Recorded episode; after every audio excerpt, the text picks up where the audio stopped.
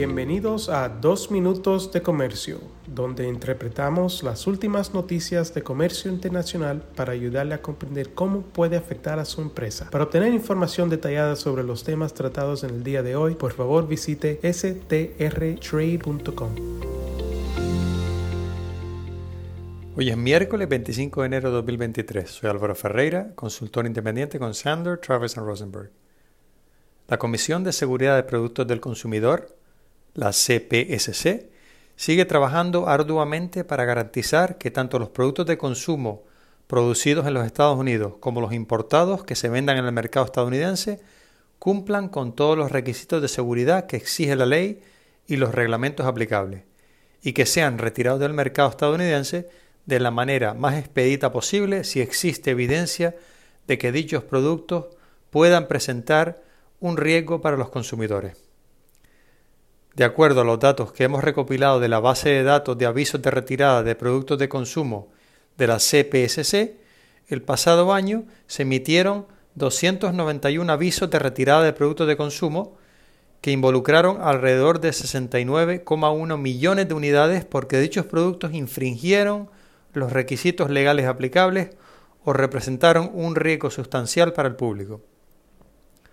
Los productos importados representaron aproximadamente el 81,4% de los avisos de retirada emitidos, es decir, 237 avisos, pero solo alrededor del 23,8% del total de unidades retiradas, es decir, alrededor de 16,4 millones de unidades, mientras que los productos estadounidenses representaron el 19,6% de los avisos de retirada emitidos, es decir, 57, pero aproximadamente el 76,2% del número total de unidades retiradas, alrededor de 52,7 millones. Estas cifras no cuadran perfectamente porque algunos avisos de retirada involucraron tanto productos estadounidenses como importados. China sigue siendo el proveedor extranjero con mayor cantidad de avisos de retirada y unidades retiradas. El pasado año, sus productos estuvieron involucrados en 149 avisos de retirada que afectaron alrededor de 9,3 millones de unidades. México y la India ocuparon el segundo lugar execuo en términos del número total de avisos de retirada con 12 avisos cada uno. Y en el caso de México, estos avisos involucraron alrededor de 900.000 unidades. Vietnam ocupó el cuarto lugar con 11 avisos de retirada, mientras que Taiwán ocupó el quinto lugar con 10 avisos de retirada el pasado año.